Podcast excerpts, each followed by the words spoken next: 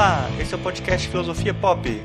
Eu sou Murilo Ferraz e comigo está o Marcos Carvalho Lopes. Hoje a gente recebe novamente o professor Marcos Ramon. Ele é doutor em comunicação pela Universidade de Brasília e é professor hoje do Instituto Federal de Brasília. E ele também tem um podcast, o Ficções, que é um podcast bem legal lá de filosofia, bem curtinho. É, eu peço para vocês é, assinarem lá o podcast dele, que é bem, bem interessante. O professor Marcos Ramon já esteve aqui com a gente no, nos episódios 25, podcast de filosofia, e 59 sobre Schopenhauer. Esse é o nosso episódio número 64 e a gente vai falar sobre o ensino de filosofia no ensino médio. Nesse episódio a gente tem o texto A Filosofia entre o Jargão e o Refrão, de Marcos Carvalho Lopes, interpretado pela atriz Maria Elisa. É, quem quiser aí seguir a gente, a gente está no Twitter, no arroba filosofia pop, no Facebook como podcast Filosofia Pop, tudo junto. Vocês podem também mandar um e-mail para a gente no contato arroba filosofiapop.com.br e também assinar o nosso canal no YouTube, no youtube.com.br filosofiapop. O Filosofia é um podcast que traz conversas filosóficas que a gente trata a filosofia como parte da cultura. A gente está aqui sempre às segundas-feiras, a cada 15 dias. É isso, vamos para a nossa conversa sobre o ensino de filosofia no ensino médio.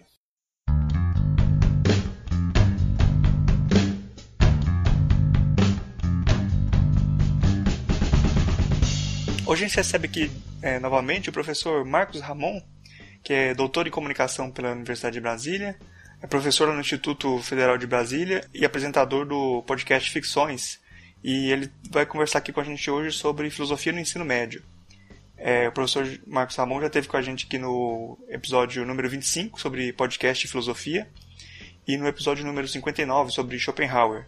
Bom, se alguém quiser uma apresentação mais mais extensa do, do Marcos Ramon, acho que tem lá no podcast, no, no episódio 25, ele se apresenta lá e fala mais sobre ele. Bom, a gente vai falar hoje sobre, sobre filosofia no ensino médio. E eu começo aqui perguntando para o Marcos Ramon, é, para que ensinar filosofia no ensino médio? É, primeiro, agradecer mais uma vez aqui o convite de estar com vocês mais uma vez, Murilo Marcos. Eu fico muito feliz quando vocês me convidam para vir aqui no Filosofia Pop, ainda mais para falar de um tema que é tão fácil, né? Filosofia no ensino médio e com essa pergunta já tão tão tranquilo de de responder. Então, para que ensinar filosofia no ensino médio, é isso? Isso. Então, eu acho que a gente tem hoje um momento em que se passa a questionar muito o valor da filosofia, principalmente nesse nível de ensino que é o ensino médio. Isso não é uma coisa nova, acho que já aconteceu em outros momentos. Eu mesmo, quando eu estava na escola, é, no ensino médio, eu não tive aula de filosofia. Para não dizer assim, eu tive um ano, na verdade um semestre, um professor de filosofia, mas não era uma aula de filosofia na prática. Tanto que, quando eu decidi entrar para a graduação de filosofia, não foi por influência dessa aula, porque na verdade ela não tinha me ajudado a entender direito o que era filosofia.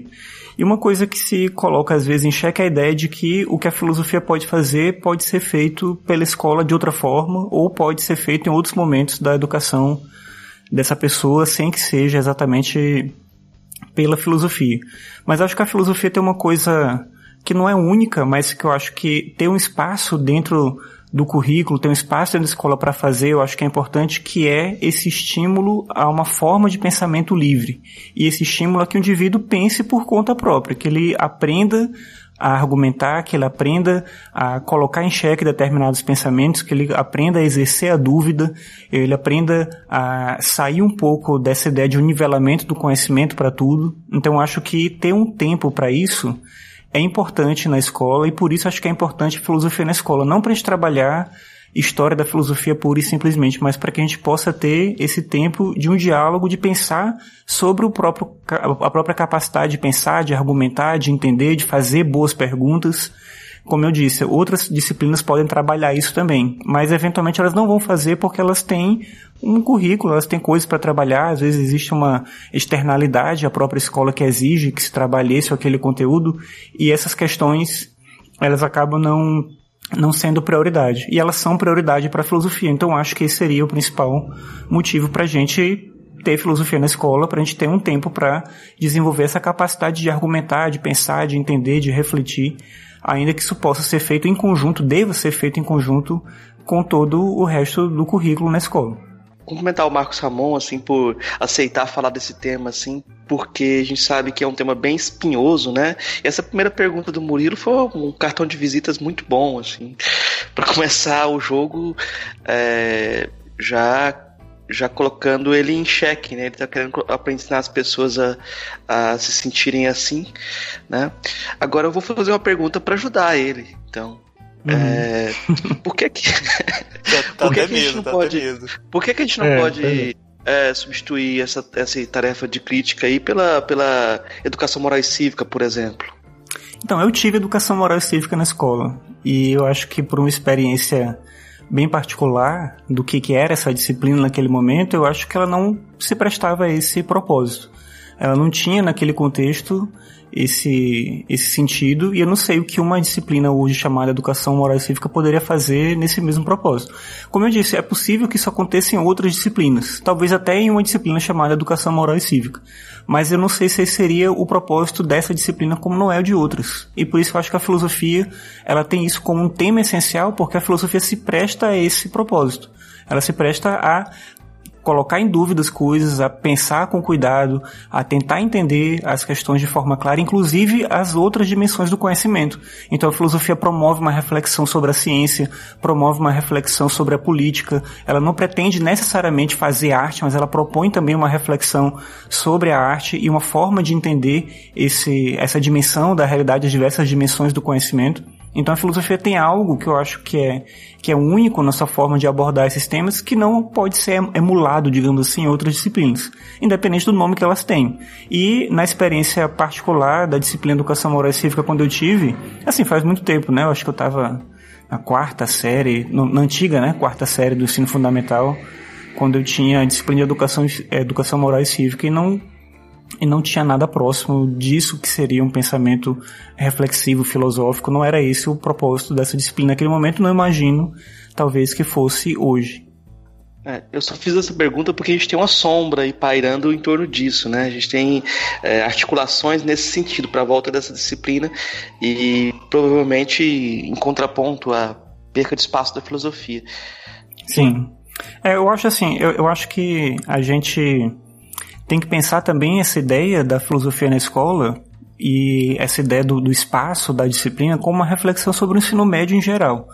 Eu acho que o que a gente tem hoje nessa discussão da reforma do ensino médio e também da base nacional né, curricular tem, tem muito a ver com essa ideia de ressignificar o ensino médio. De fato, o ensino médio ele está desgastado. Quem está em sala de aula percebe isso. Os estudantes têm muitas disciplinas, eles têm muito conteúdo, tem uma pressão muito grande, seja do Enem ou dos vestibulares nos estados ainda que tem os vestibulares ali específicos.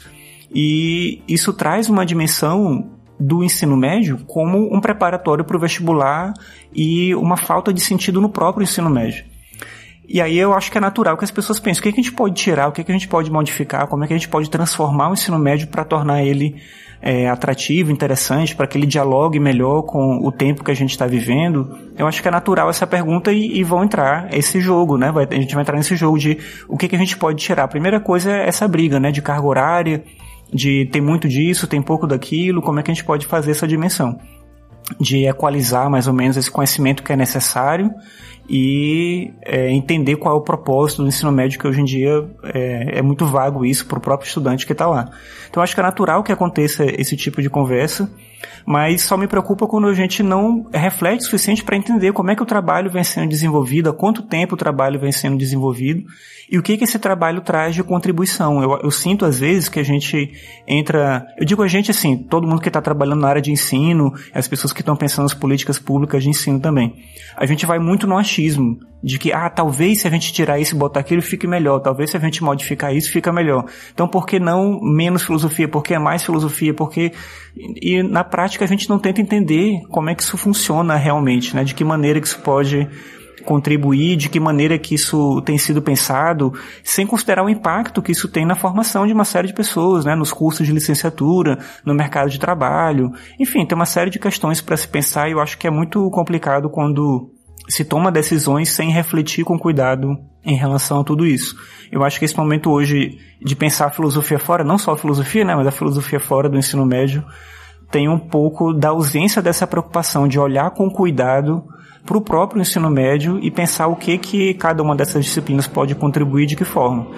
é, não é uma questão de ter um pouco de todas as disciplinas, porque também isso é uma loucura e é isso que a gente vive hoje, né? Mas é tentar entender de que maneira que essas disciplinas elas podem é, estar no ensino médio de maneira realmente significativa e não só para cumprir tabela ali, porque se você tem aula de filosofia e ela é uma aula, uma aula puramente de história da filosofia acumulando horário, currículo, conteúdo, fazendo prova, avaliação e significando nada para o aluno, também não faz sentido nenhum. Mas o que é a filosofia na escola? De que maneira que ela, que ela pode contribuir com a formação desses estudantes? É, essa é a pergunta que se deveria fazer antes de pensar em tirar ou colocar mais filosofia que seja, né? Antes de ter menos ou ter mais, mas é, o que, que essa disciplina contribui e de que forma? E de que maneira que ela pode oferecer algo que as outras disciplinas não podem suprir caso a gente tire ela. Acho que é, essa é a reflexão que precisa ser feita. É, aí nesse... Você falou de, de que já tem é muitas, muita coisa já, muito conteúdo, né, que, se, que tem no, no ensino médio. E aí é, é muito. Parece, parece que o discurso que está aparecendo agora de, de, de, se organizar isso é de, de que o, o ensino do, do ministro da Educação agora, né, de que o ensino médio seria o, mais para você formar pessoas para o trabalho e ensino superior seria para uma elite intelectual ali, né? Até esse, essa. Uhum. É, frase ficou assim meio repetida agora, né?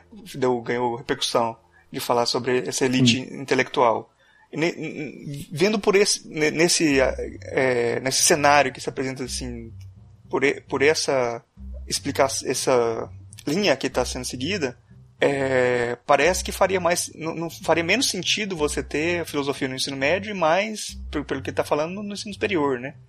Ou você não uhum. concorda assim? Você, não sei. Sim, então, como eu falei, quando eu estava na escola eu não tinha aula de filosofia e por muito tempo filosofia, não era uma disciplina obrigatória na escola, algumas tinham, outras não.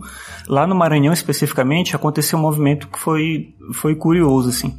A, a universidade só oferecia licenciatura em filosofia. E essa ideia do mercado de trabalho puxou uma iniciativa da universidade de incluir filosofia no vestibular. E a partir do momento que a filosofia estava no vestibular, ela começou a aparecer nas escolas particulares, nos cursinhos, e começou a agregar essa possibilidade do, do conhecimento da filosofia na escola. Só que ao mesmo tempo que isso era bom, porque para quem estava fazendo o curso, você via ali um mercado de trabalho possível para você né, atuar depois, a gente percebia que era ruim porque, obviamente, o que a escola queria quando contratava um professor, uma professora para dar aula de filosofia, era que você cumprisse o conteúdo do vestibular. Então, o que, que vai cair no vestibular? Então, é, você era chamado para dar macete, para dizer o que que ia ser cobrado de qual autor, de que forma. Aí uma época eles começaram a elencar livros, e aí você tinha que trabalhar aquele livro especificamente. E a própria ideia da filosofia na escola, ela, ela tinha um pouco de desse contexto, assim, meio que sem sentido nenhum, né? De fato era, era algo ali operacional. E nesse sentido eu entendo, como eu estava falando antes, essa ideia do, do descarte da filosofia. Ela não está servindo a um propósito significativo. A primeira experiência que eu tive com uma ideia de filosofia para além disso foi quando eu entrei no Cefet, na época, em 2005, não era ainda Instituto Federal, né? Foi em 2008 mas em 2005 era ainda Cefet. Quando eu entrei lá, mesmo sem naquele momento a obrigatoriedade de filosofia, tinha filosofia já há algum tempo lá no Cefet, nos três anos do ensino médio. E ali, naquele contexto, não era uma ideia de ensino médio vinculado a esse propósito do vestibular. Até porque no Cefet a gente tinha cursos integrados. Então, um estudante fazia um ensino médio e fazia um curso técnico. É, isso gerava um problema para a própria escola em alguns momentos, problema entre aspas, né? Mas enfim, muitos estudantes não queriam de fato trabalhar naquela área de atuação do curso que eles estavam fazendo. No final das contas, eles terminavam aquele curso e eles iam pro pro vestibular. Aí nessa época é, se começou a experimentar ter o um ensino médio, só ensino médio também no Cefet, chegou a ter algumas turmas nesse, nesse sentido misturava algumas turmas de integrado com de ensino médio, mas independente de ser integrado ou ensino médio, a filosofia ela estava lá presente de uma outra forma. E eu conheci ali um grupo de professores que estava trabalhando com uma ideia de filosofia, onde a gente construía um material próprio, onde a gente fazia seminários com os alunos, onde a gente trazia gente de fora para falar com eles. Então a gente pensava a ideia da filosofia como algo importante como ela mesma naquele contexto. Então, nesse sentido, eu percebi naquele momento que a filosofia tinha uma contribuição importante nesse nível de ensino. Porque eu mesmo tinha essa dúvida. Quando eu saí da graduação e fui trabalhar, primeiro em cursinho, escola particular, eu tinha muito essa ideia por conta dessa pressão na época do vestibular de que a filosofia ali ela era uma coisa que garantia o mercado de trabalho para os profissionais da área de filosofia, mas que na própria escola ela contribuía muito pouco. Se tirasse, não faria muita diferença, porque eu estava lá, como eu disse, né? Então vai trabalhar, ah, vai ter o discurso do método. Então eu ia lá trabalhar aquele livro tentando adivinhar qual questão ia cair no vestibular. Então chegava a ser ridículo, não fez sentido nenhum esse tipo de trabalho. E aí quando eu percebi depois que a filosofia podia estar na escola sem isso, independente disso, né, propondo outras coisas, trazendo outros elementos, eu percebi que ela, ela tinha uma contribuição importante ali. E eu acho que muito da, da dúvida que os pais, por exemplo, muitos pais que, que chegam na escola e querem entender o que é filosofia na escola com os filhos dele, eles têm essas dúvidas, eles têm essa dúvida, eu acho que é uma dúvida legítima, porque eles não tiveram filosofia na escola, eles não sabem o que é exatamente esse conteúdo. Então eles entendem ou, ou, talvez não entendam tanto, mas enfim, eles conseguem compreender o valor das ciências na escola. Eu entendo por que, que tem química, por que, que tem biologia, por que tem matemática, por que tem português. Mas quando tem aula de filosofia, mas por que mesmo isso?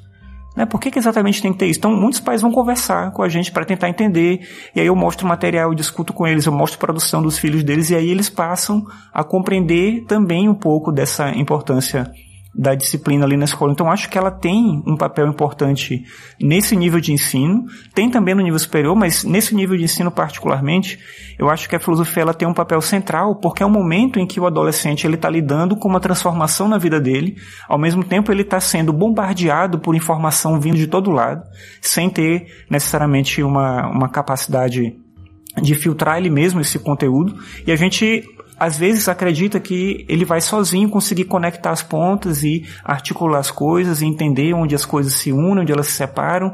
Desde que você coloque um montão de informação disponível, ele vai lá e consegue fazer isso por conta própria.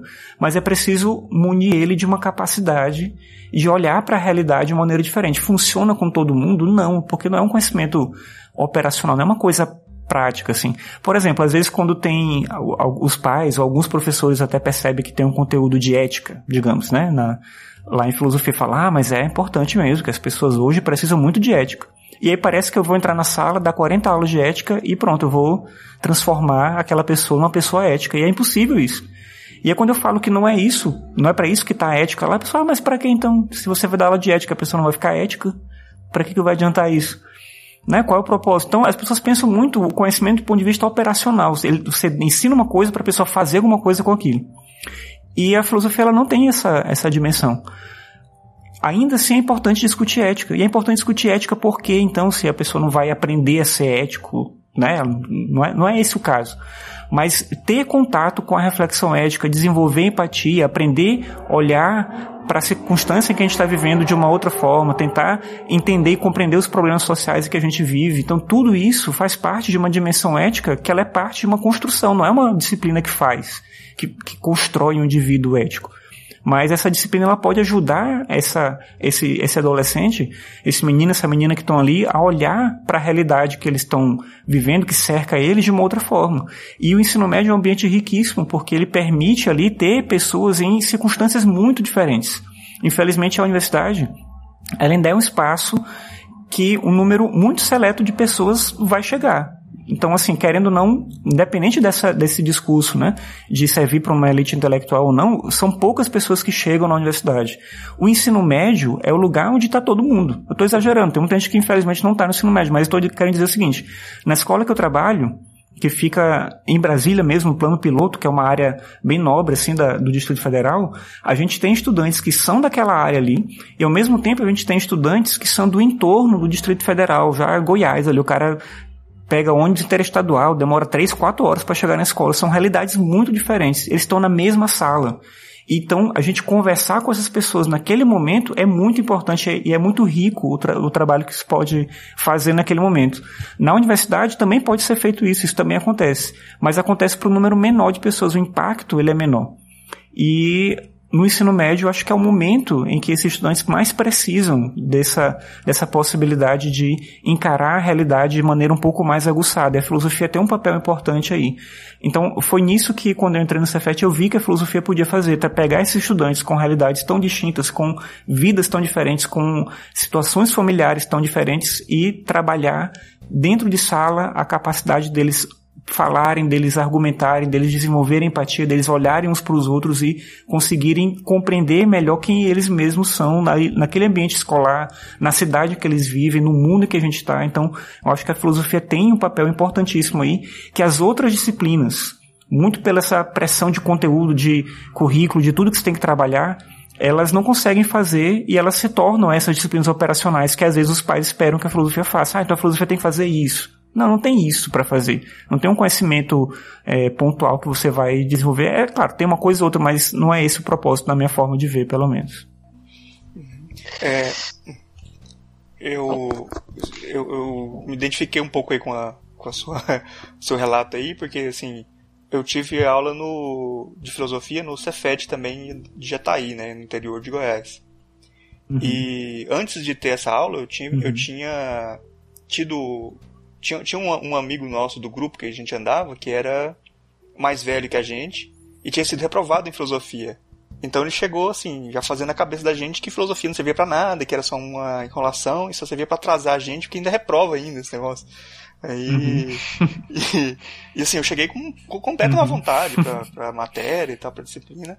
E, e assim, tem o, um, um, dos professores lá, que, que, o professor que acho que até hoje dá aula lá em Jataí de filosofia, que é o professor Euclides, ele fez um trabalho, faz um trabalho muito bom lá, assim, que influenciou muita gente. O Marcos também deu aula lá pra gente de história, foi aluno dele, né, o, o Marcos Carvalho Lopes aí, né, que grava com a, comigo sempre. Uhum. E, e, acho que eles influenciaram muita gente lá que foi fazer uhum. filosofia depois, fazer história, ou mesmo eu que não fiz filosofia, de estar aqui nesse programa agora, né, de ter interesse por isso. E eu acho que tem uma, uma pergunta que, que fica aí nisso, que é como fazer num, nesse até cenário que você já está descrevendo de que todo mundo quer saber para que, que servem as coisas, por que, que a gente vai usar isso, é, o, que, o que, que vai ser visto no mercado de trabalho, não sei o quê. E como fazer para um aluno de ensino médio que já tenha um monte de pressões, e talvez, principalmente para esse aluno que você descreve aí, que vem de longe, que sofre, que não sei o que, que tem um monte de outras coisas na vida é, dificultando o, para ele assim, como fazer esse aluno do ensino médio ter interesse pela filosofia? É, eu acho que um ponto importante é a gente olhar para essa disciplina como parte da escola e a escola como parte do ambiente que esse estudante vive. Então, tentar trazer essa dimensão do conhecimento, de fato, para a realidade dele. Eu acho que quando eu comecei a dar aula, eu tinha muito esse, essa tentativa de emular aquilo que eu aprendi na universidade dentro da sala do ensino médio. Então eu chegava na sala do ensino médio e queria trabalhar com a linguagem que os meus professores na graduação tinham trabalhado comigo. E, obviamente, eu fracassava miseravelmente ali porque ficava uma coisa super chata, cansativa, era técnico demais, não sei o que, e os alunos não, não conseguiam se aproximar daquela linguagem, eles achavam aquilo chato e, e é natural que eles entendessem isso naquele momento. Mas ao mesmo tempo eu achava que tentar fazer de uma outra forma seria talvez é, diminuir esse espaço da própria filosofia. Então, como é que eu vou dar aula de filosofia? Eu tenho que transformar a filosofia em outra coisa para dar aula de filosofia? E aí eu fui percebendo pouco a pouco que é possível fazer isso a partir de uma conexão deles a, com a própria realidade. Né, que eles estão inseridos. Então, como é que a gente pega esse tema que está sendo discutido no texto do Platão e a gente tenta conectar isso com o universo deles? Muito dessa ideia é, do que vocês trabalham no podcast vocês, que é essa ideia da filosofia pop, é uma coisa que eu tento trazer para a sala de aula de alguma forma. Então, de que maneira que esse conteúdo específico que eu tenho que trabalhar, ele se conecta com a realidade desses estudantes e como é que eu aproveito o conhecimento que eles têm para a gente discutir esse assunto. Então, eventualmente, eu pego um gancho alguma coisa que eles conhecem, que eles têm, que eles têm interesse, que eles trazem para a sala de aula, e a gente monta um projeto a partir disso para poder estudar determinado assunto. Então, a gente tem um momento de leitura do texto, que é um momento esse mais cansativo que é necessário. A gente combina que, ó, a gente vai ter tanto tempo para a gente ler, tem um tanto tempo para minha aula que é expositiva e tem um tempo para a gente fazer um projeto que a gente vai trabalhar junto, que vocês vão ter uma parte mais dinâmica, não sei o que e tal. Mas eu não posso transformar a aula de filosofia numa brincadeira maluca, que eu não sei nem fazer isso. E também não posso desconsiderar por completo esse fato de que os estudantes eles querem estar envolvidos em fazer alguma coisa. Eles querem de fato participar dessa aula construindo alguma coisa. eu tenho a facilidade de trabalhar numa escola que me permite isso. Eu trabalho no Instituto Federal, que é uma escola que tem uma estrutura é, invejável perto de outras escolas aqui do Distrito Federal, e talvez né, na, na maior parte dos estados isso aconteça, né, os institutos federais têm uma situação privilegiada, então a gente tem um auditório muito bom, a gente tem uma biblioteca fantástica, a gente tem laboratórios de informática, a gente tem espaços diversos que a gente pode utilizar, e a gente tem dois cursos que são de ensino médio integrado. Então, um é ensino médio integrado em desenvolvimento de sistemas e o outro é ensino médio integrado em eventos. Os dois cursos trabalham de maneira muito próxima dessa parte técnica. Então, eu tento sempre trazer essa dimensão do conhecimento para aquilo que a gente está fazendo. Então, eu vou dar um exemplo. Eu estava trabalhando no ano passado com uma professora de português, que é a Samantha, e ela estava trabalhando um texto do Goethe, que era é, o Werther, e eu trabalhei junto com ela esse texto. Então a gente fez aula de filosofia e literatura juntos, e a gente levou eles para o auditório, chamou pessoas de fora da escola para irem falar com eles né, sobre aspectos do livro, sobre aspectos psicológicos dos personagens, aí a gente conversou sobre aquilo, e aí tinha a dimensão da filosofia, da história, da época em que foi escrito o livro, o que, que era o romantismo, como é que aquilo funcionava. E aí a gente tem todo um projeto que é desenvolvido a partir disso, e depois eles constroem o trabalho deles a partir desse momento nosso de aula integrado ali. Então, isso é uma coisa que a gente tem tempo para fazer, porque eu estou, como eu falei, numa situação privilegiada, mas eu sei que tem colegas, professores e professoras de filosofia que não conseguem fazer isso, que tem, entram né, num horário muito específico de sala de aula, que não tem como é, negociar isso com outras pessoas, né, e, e, não tem essa abertura de um trabalho com outro colega, de ter um trabalho que seja interdisciplinar, que possa envolver mais pessoas na escola, não tem apoio da própria escola para criar um projeto. Então eu sei que tudo isso torna mais difícil, mas eu acho que a maneira menos adequada de se ensinar filosofia é você transformar a aula de filosofia numa, numa, num mini curso de filosofia da graduação. Então você pega o curso da graduação, aí você leva para a sala de aula do ensino médio e você reproduz tudo aquilo. Essa é a pior forma possível. Porque você não dialoga com o estudante de forma alguma. Você não consegue fazer com que ele se aproxime daquilo que você está trabalhando. Ao mesmo tempo, eu acho que a gente não precisa diminuir o conhecimento. Como eu estava falando, a gente estava trabalhando um texto que é um texto difícil, é um texto que eles precisam se dedicar para ler, e a turma toda leu, a turma toda se envolveu, eles conseguiram conectar aquilo com uma, uma circunstância é, da vida deles, de que maneira que aquilo se aproxima do mundo e tal. Então a gente tenta fazer essa, essa aproximação da melhor forma possível lá na escola. E eu acho que esse trabalho em parceria é o que me dá força para conseguir fazer de alguma forma um trabalho de filosofia que funcione um pouco mais. No curso de eventos, isso é ainda mais forte, porque a gente não tem é, as filosofias, as disciplinas, né, de maneira individual. Então a filosofia, ela aparece dentro da área de humanidades. Então a gente tem um horário que é eu não estou mais atuando no curso de eventos, eu estou no de informática, né? Eu tenho outro colega, professor que é o Washington, que trabalha no curso de eventos. Então, ele tem um horário que é de filosofia, um de sociologia, um de história e um de geografia. E aí eles têm outros momentos na semana que entra todo mundo junto. Então, as quatro disciplinas trabalham juntas o tempo todo. E a avaliação é feita das quatro disciplinas juntas. E uma das avaliações tem que ser feita com outra área, seja ciências né, naturais, ou matemática, ou área técnica e tudo. Então, isso faz com que o estudante se aproxime muito mais da, da forma como o, o conteúdo é trabalhado. A filosofia não aparece ali como uma coisa avulsa, isolada de tudo, né? Ela está sempre em conexão com outras, com outras coisas que estão acontecendo. Eu acho que isso torna o trabalho mais agradável para quem dá aula, porque a gente está trabalhando um nível de ensino que ele é muito difícil, não porque os estudantes são terríveis, não é isso, é porque é difícil trabalhar no ensino médio. Trabalhar no ensino médio é muito difícil. Se alguém me fala assim, olha, Marcos, vai ter uma aula amanhã no mestrado que não sei quem faltou, você pode dar aula amanhã no mestrado? Eu digo, posso. Se eu souber o tema, né? Se eu entender daquele tema, eu posso dar aula. Mas vai ter uma aula amanhã no ensino médio, você pode ir de jeito nenhum. Não vou, não tem quem faça. Eu não consigo de um dia para outro planejar uma aula para o ensino médio. Se você entra na sala de aula para improvisar uma aula, você está maluco, você não consegue fazer nada. Então, o ensino médio é muito difícil de trabalhar. É muito difícil, principalmente porque os estudantes são muito questionadores, eles não aceitam qualquer coisa.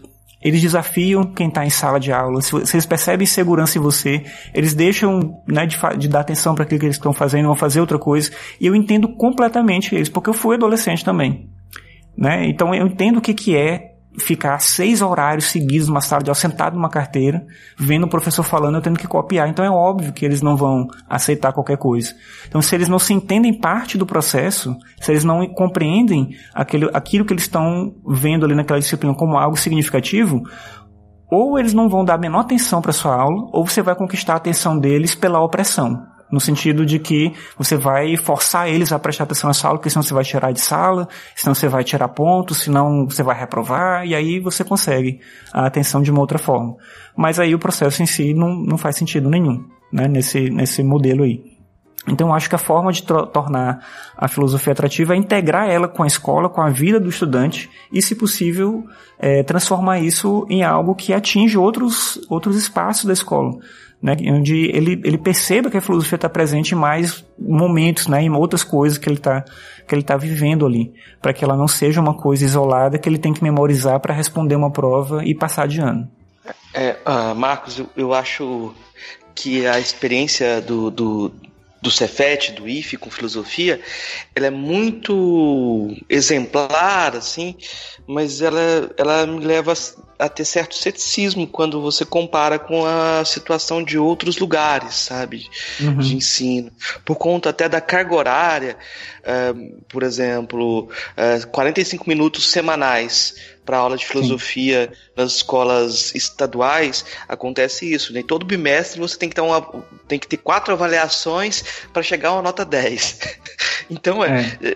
A, a, princípio é impossível. E aí você tem um uhum. contexto também em que a própria leitura é discriminada, assim, é, o aluno que compra um livro, ele é considerado alguém que gastou dinheiro à toa, assim, eu dei aula no ensino médio é, noturno, né, em escola estadual, um aluno meu comprou um livro e o pessoal falou assim, mas você está gastando dinheiro à toa, né? E você vê, é, por exemplo, no Cefet você já tem um, um se, se você já tem uma certa seleção de ambiente e de, alunos, né? O, o, você tem um bom profe bons professores qualificados em todas as áreas é, isso ajuda muito o estudante né, a fazer um, uma uhum. elevação. assim. Então, quando eu comparo esse contexto com outros contextos de, de, de ensino de filosofia, é, eu acho que dá para justificar certo ceticismo por conta da própria estrutura é, onde a filosofia é colocada. E aí a, a, própria concepção de filosofia se desliza também, porque. É, uma coisa é ter um professor bem formado e dar a filosofia como uma matéria aberta, para que ele possa trabalhar e fazer uh, o jogo interdisciplinar, etc. Outra coisa é ter um, um professor de filosofia extremamente é, mal remunerado é, uhum. e também desmotivado com a preparação que não é adequada, porque quando você falou assim, ah, o professor não pode dar um mini curso de filosofia da graduação, na... É, o problema é que quando você pega os livros didáticos aí da filosofia da Shawi, etc., às vezes o cara na graduação não teve nem aquele livro didático inteiro, sabe? É, se ele uhum. teve um professor de Schopenhauer, ele não viu Hegel. Se ele leu Hegel, ele não leu, ele não leu Schopenhauer. E chega no ensino médio, tem que dar conta de, é, de uma coisa que vai ter que estudar um, monte de assuntos para poder fazer até esse mini curso de filosofia da graduação. Né? E aí entra outra coisa também que eu acho curiosa, assim. Quando a filosofia foi, entrou no, no, no ensino médio e entrou nos vestibulares, etc., você teve essa pressão para que os, os, professores também dessem conta da, daquele conteúdo que caía no vestibular. Uhum. E, e aí eu fico pensando assim, quando eu dava aula eu ficava com essa, com essa cobrança. Eu dou aula para o ensino particular e no cursinho o pessoal estuda para o vestibular. Eu vou chegar na escola pública estadual e vou oferecer uma coisa diferente para meus alunos e não vou estar preparando ele para concorrer com outros, sabe? Aqueles conteúdos uhum. acabam sendo, sendo quase obrigatórios, entre aspas, e tem uma, uma acabam tendo uma utilidade instrumental de um jeito quase incontornável, assim, se, se o se cai uma, uma questão de, de, de, filosofia no Enem, você fica com aquela pressão lá, tipo, uma Sim. pressão positiva também, que as pessoas começam a valorizar. Ó, oh, caiu filosofia no Enem, professor, uhum. então tem que prestar atenção, né? Então, um, eh, mas eu queria, a partir, eu, eu só queria comentar a partir da minha, da minha, da minha experiência, né? Como eu sentia um certo abismo entre o IFE, as escolas estaduais, pela própria disposição da filosofia, e as escolas particulares, né? Você tem contextos muito distintos é, em que a experiência é muito diferente. eu não sei se a mesma abertura teria o mesmo resultado em todos os lugares. E aí você corre o risco de que mudou o professor de filosofia, muda tudo, né? Sim. De um jeito extremamente radical. Uh, sei lá, você pode ter. No, contexto atual, é, é, é, possível que um professor resolva ler a Suma Teológica no ensino médio. Uhum. tipo, no contexto atual, que a gente está falando de valorização de, de, de um outro currículo, valorização de uma perspectiva em que a filosofia é vista como fundamentação até da religiosidade, né? Então isso é muito complicado. Muda o professor, muda toda a filosofia. Então, é, não ter nenhum tipo de, de convergência também é uma coisa que eu penso que para as escolas estaduais é, é, um, é um problema também que deve ser discutido. Mas me, me assusta outra coisa. É, quando o pessoal fala de interdisciplinaridade, logo fica olhando para o professor de filosofia, sabe? Uhum. tipo, ah, não, vai ter alguma coisa que vai ter que ligar alhos com bugalhos, chama o professor de filosofia que ele vai dar conta disso. Né? Eu queria que você comentasse um pouco também é, sobre isso tudo que eu falei, foi só um comentário, mas a pergunta mesmo é sobre esse lugar da filosofia como musa interdisciplinar, né? É, como que você vê essa dissolução? Porque agora tem uma, essa possibilidade de que a filosofia não seja uma disciplina mesmo, que ela seja totalmente interdisciplinar. Como é que você vê é, essa condição de, de, de, de, de, misturador, né? De misturador de, de disciplinas. É, eu, eu acho complicado essa forma de ver e as experiências que já ocorreram nesse sentido elas foram bem bem negativas. Você comentou a questão da diferença, né, entre o que tem no Instituto Federal, o que tem nas escolas estaduais e, e é isso que eu via falando, né? A gente tem uma condição de fato privilegiada, eu entendo isso, é óbvio que é, é muito difícil para uma parte das pessoas que atuam com filosofia no ensino médio conseguirem ter o, o espaço necessário, a valorização necessária na escola, né, voz, né, para poder ocupar esses espaços e, e, ser entendido na escola, né? Eu trabalho numa escola que permite isso, então, assim, é uma situação muito específica. Mas quando eu fiz o estágio, eu estava na graduação em filosofia, eu fiz o estágio numa escola estadual, lá no Maranhão. E a situação era um pouco essa. Como não era obrigatório o ensino de filosofia, mas no currículo do Estado tinha filosofia na escola, existia disciplina na escola, mas não tinha professor, eles não fizeram concurso. E eles entendiam, mas, no, claro, não era como hoje em dia na reforma do ensino médio, mas eles entendiam na época que a filosofia era um conhecimento interdisciplinar que podia ser trabalhado por outras pessoas. Então, eu fui fazer o estágio na sala de um professor de português que dava aula de filosofia. E aí ela se esforçava para fazer o que eu acho que ela dava conta de fazer, mas assim, era muito triste ver a situação que ela estava na sala de aula, porque ela claramente ficava incomodada com a gente estava lá, da gente, né, os estudantes estarem lá, quem tinha que fazer a observação e depois dar aula, né? Ela se percebia incomodada porque ela não tinha segurança para dar aula daquele conteúdo. Então era uma situação constrangedora para ela e para a gente, porque a gente percebia que era uma, uma situação desagradável para todo mundo a gente percebia que ela não dava conta de dar de fato uma aula de filosofia. Então, durante muito tempo, ela pegava o livro e ficava copiando no quadro, passava para o aluno copiar e acabava a aula e era uma cópia, no final das contas, né, dos conteúdos que estavam no livro. Então, não fazia muito sentido o que ela conseguia fazer. Quando alguém perguntava alguma coisa, nem sempre ela dava conta de explicar. Então, eu acho que isso era, era muito complicado porque a filosofia ela tem uma uma circunstância específica também da formação de quem vai atuar com a filosofia. E quando você trabalha numa licenciatura especificamente, você se espera que isso aconteça, né? Que você tenha também essa dimensão de refletir sobre o espaço da filosofia no ensino médio. Então entender que o conteúdo por si só, estar presente na escola resolve o problema de ter filosofia na escola não é algo razoável, porque uma didática para trabalhar com uma aula de educação física, com uma aula de artes, com uma aula de matemática e com uma aula de filosofia são coisas diferentes. Ainda que você saiba algum outro conhecimento, se for algo próximo da mesma área ali e tal, você talvez consiga dar aula daquele conhecimento.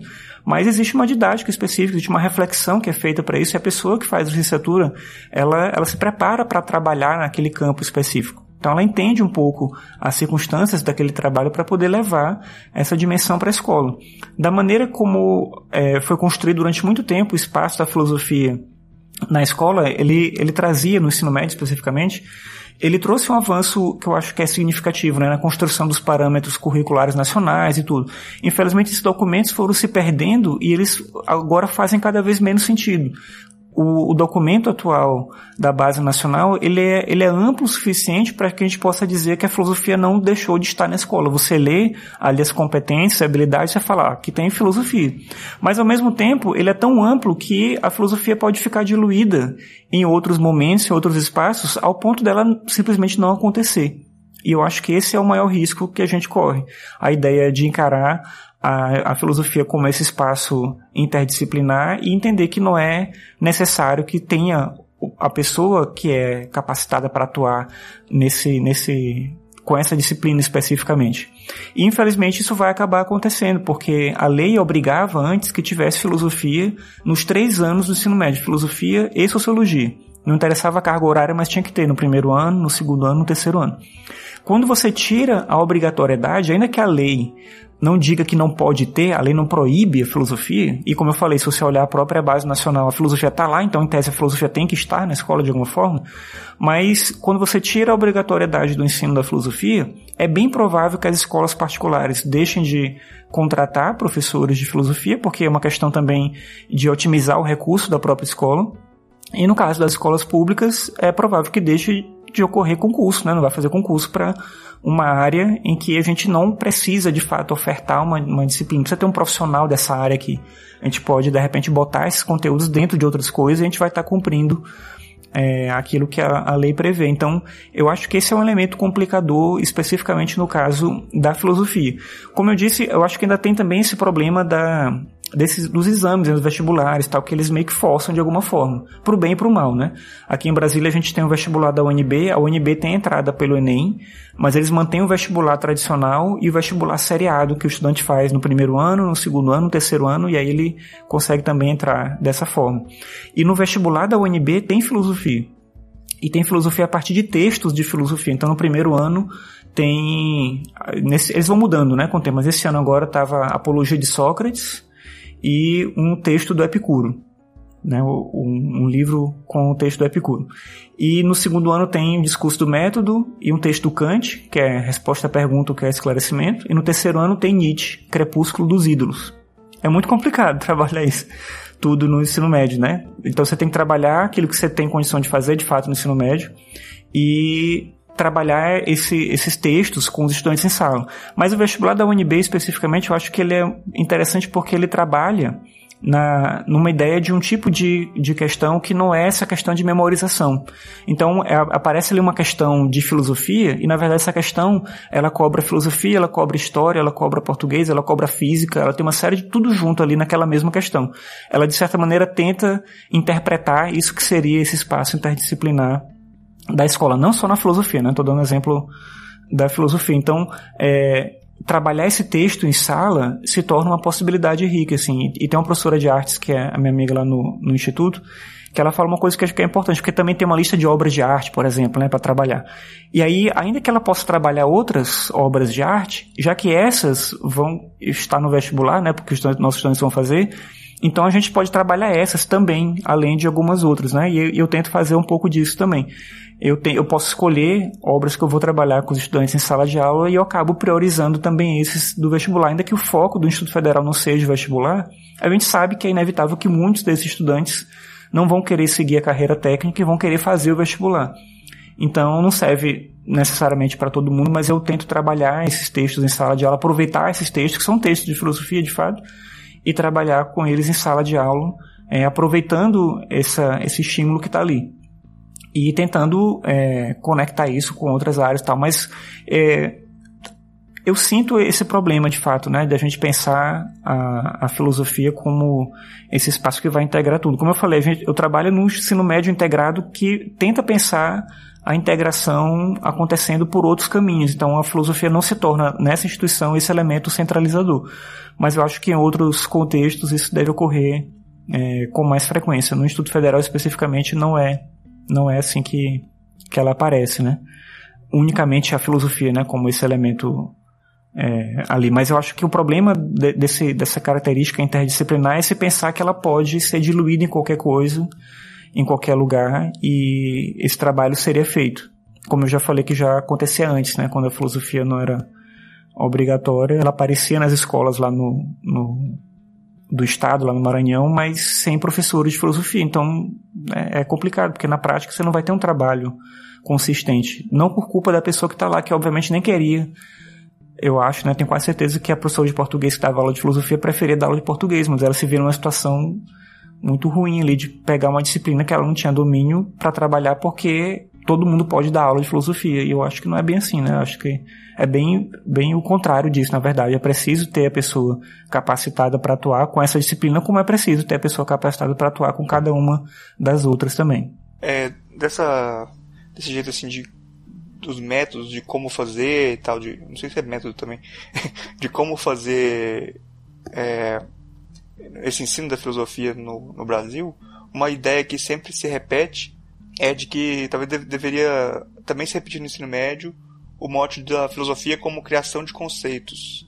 É, como você vê essa exigência criativa no ensino médio? A filosofia no, no, nesse ensino médio não teria mais um papel de sociabilização do conhecimento, mais do que da, dessa criação individual, pessoal? O que você vê assim, nessa, desse, dessa ideia da criação de conceitos? É, eu acho que o espaço da filosofia na escola ele tem que levar em consideração os estudantes daquela escola. Então, por exemplo, é, eu trabalho num curso de informática, de desenvolvimento de sistemas. Então, nesse curso especificamente, a lógica tem um papel importante que não vai ter o mesmo peso no curso de eventos. Então, é a mesma escola com dois currículos de filosofia diferentes.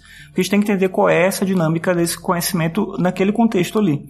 Eu acho que o grande erro que a gente pode ter é acreditar que a gente vai ter um currículo de filosofia que a gente pode distribuir ele em qualquer lugar para todo mundo. E aí a gente vai aplicar ele, né? Ou um objetivo que seja, qualquer ele que fosse também. Então acho que é importante entender esse conhecimento filosófico dentro de um contexto específico. Né, em que curso que ele está inserido, em que contexto, em que escola, em que momento. Então, talvez seja importante trabalhar determinadas coisas nessa escola que numa outra escola não é possível. Talvez seja importante trabalhar algo nessa turma que numa outra turma não é possível. E aí, eu acho que uma coisa boa da gente nunca ter tido um currículo fixo de filosofia, ele não existe, né, na verdade, para nenhuma disciplina. Se você olha a LDB antes da reforma agora do ensino médio mesmo, ela não previa um currículo, né, ela não apontava alguma coisa. E os parâmetros curriculares nacionais, eles eram indicadores, eles nunca foram uma obrigatoriedade do que tem que ser trabalhado, mas eles eram um elemento norteador do trabalho em sala de aula. E eu acho que no caso da filosofia mais especificamente, ela, ela sempre teve uma liberdade maior. E isso eu acho que gerava para muita gente uma certa angústia de chegar na escola e não saber o que trabalhar. E aí acontece mais ou menos o que o Marcos falou, né? Você pega o livro lá, o filosofando, e tá, então vou trabalhar o livro. Aí você, você vai seguindo capítulo por capítulo na ordem e às vezes aquilo né, não faz sentido nenhum naquele contexto escolar. Eu acho que o mais importante no caso da filosofia é você pensar aquele contexto que você está inserido, se esse propósito é importante para aquela turma, naquele momento, naquele contexto, e pensar um trabalho é, o mais personalizado possível.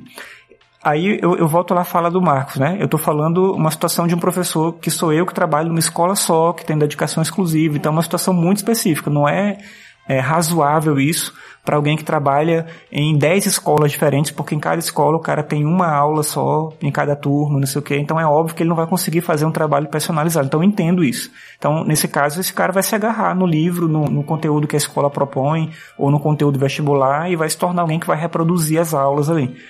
Então, aí nesse caso mesmo, esse espaço criativo ele se perde.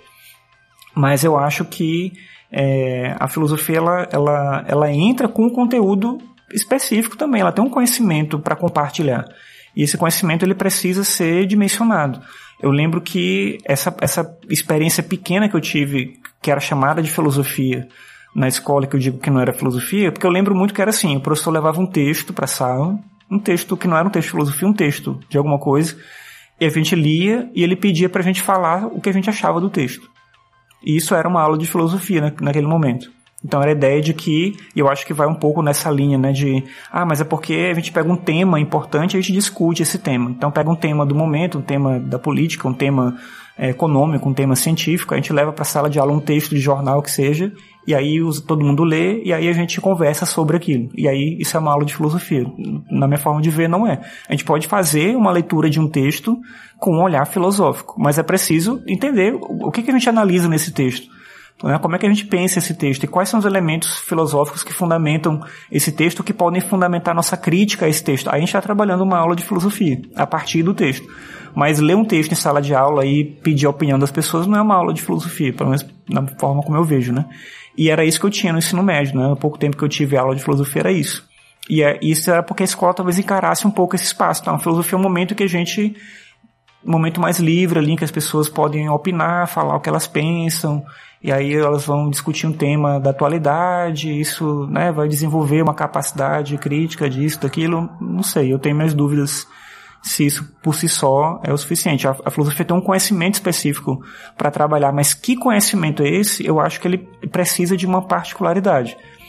E dentro do limite possível ali, do que for alcançável naquela realidade é, de quem está em sala de aula, apesar da, da dificuldade óbvia da gente ter uma disciplina que é pouco valorizada, que tem uma carga horária pequena, que força os professores a trabalhar em vários lugares diferentes.